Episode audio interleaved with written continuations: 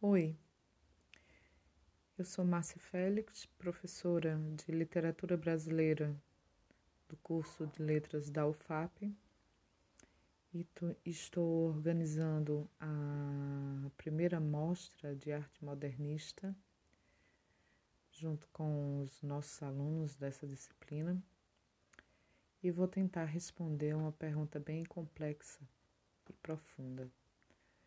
O que é arte?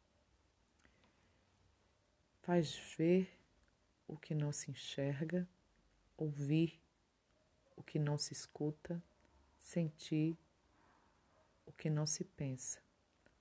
Arte é vida.